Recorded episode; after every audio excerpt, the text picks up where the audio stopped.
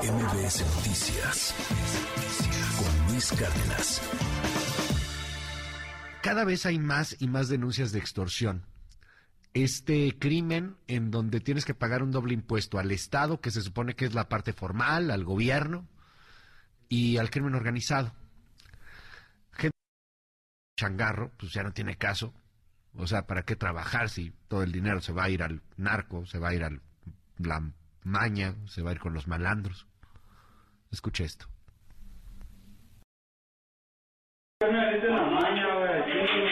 a lo que venimos de entrada vas a pagar 50 mil baros para hoy, semanales argumentaron que mi negocio se encontraba en la localidad de Ayala Morelos. Me empezaron a decir que era por única ocasión un pago de 7 mil pesos para que nosotros nos dejaran seguir trabajando por piso o por algún derecho ¿no? que teníamos que pagar, en este caso por protección, seguridad y que pues, nos estaban vigilando ya desde hace un buen tiempo.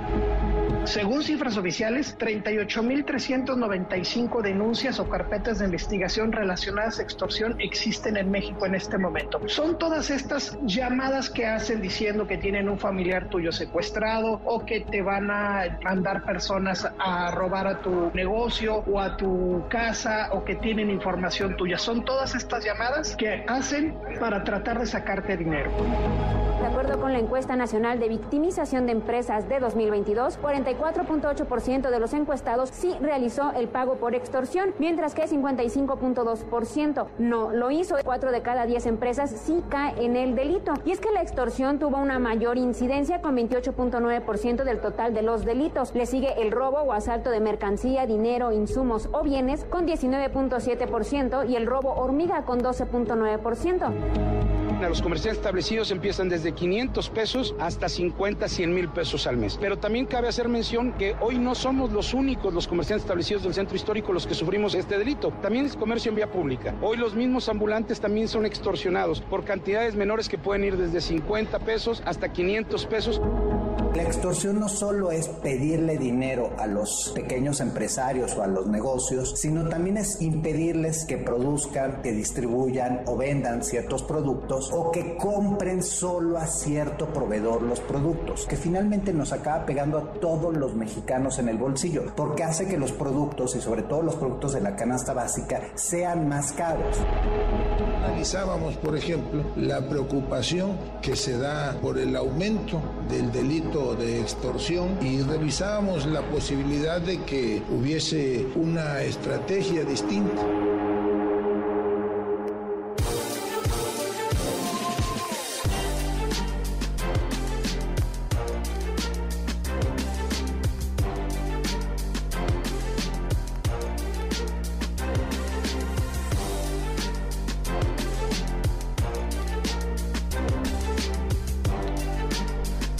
56 minutos. Eh, le aprecio mucho a Julio César Almanza, que me toma una llamada telefónica. Él es presidente de la FECANACO Servitura allá en Tamaulipas.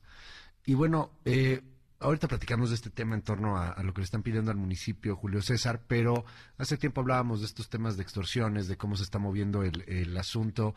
Y, quiero preguntarte cómo van las cosas. Particularmente en Tamaulipas recibimos todos los días cantidad enorme de datos, de información, de gente que pues está denunciando esto que, que ocurre, estas eh, amenazas del crimen organizado. ¿Cómo van las cosas en ese sentido, Julio? Qué gusto escucharte. Buen día.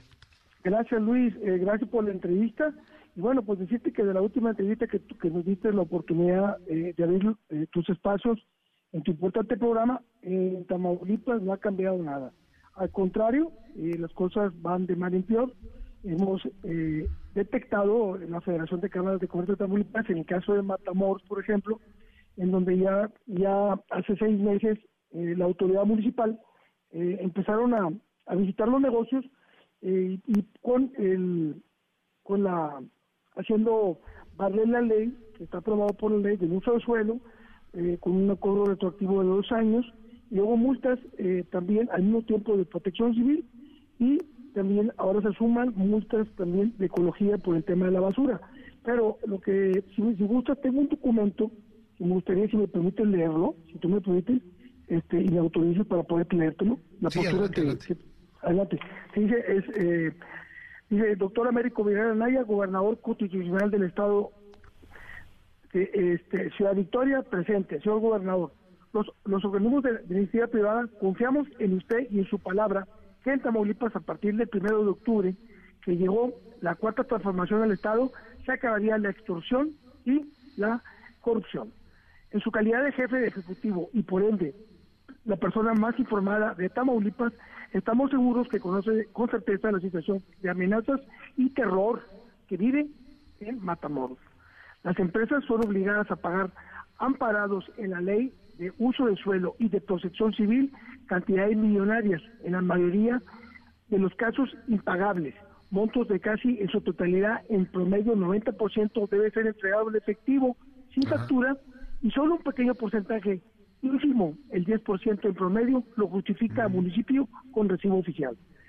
Además, de manera como eso opera este cobro en el municipio con amenazas e infundiendo terror en los empresarios que generan empleo e inversión, desalienta la inversión y pone en riesgo la permanencia de empresas y negocios que prefieren cerrar sus puertas ante la desproporcionado del cobro de piso implementado por el alcalde, empresarios que también son son advertidos de no denunciar Además, esta situación está más allá de, ahorita, ahorita subimos, si quieres, ahorita subimos el documento, eh, Julio, para, para poder tener un poco más de, tiempo para conversar. Este, digo, o sea, más adelante también le, le piden, este, pues así que, que cese esto que llaman ustedes extorsión, porque pues están llegando, entiendo, autoridades y pues les están exigiendo ahí la tradicional mordida y si no, pues están las, las broncas. Eh, esto pues te está hablando de la falta de legalidad a final de cuentas en el estado. No no han tenido conversaciones nuevo gobierno, es el gobierno de Américo Villarreal, no han tenido conversación antes de que emitieran este comunicado y de que salieran a medios y hicieran todo esto.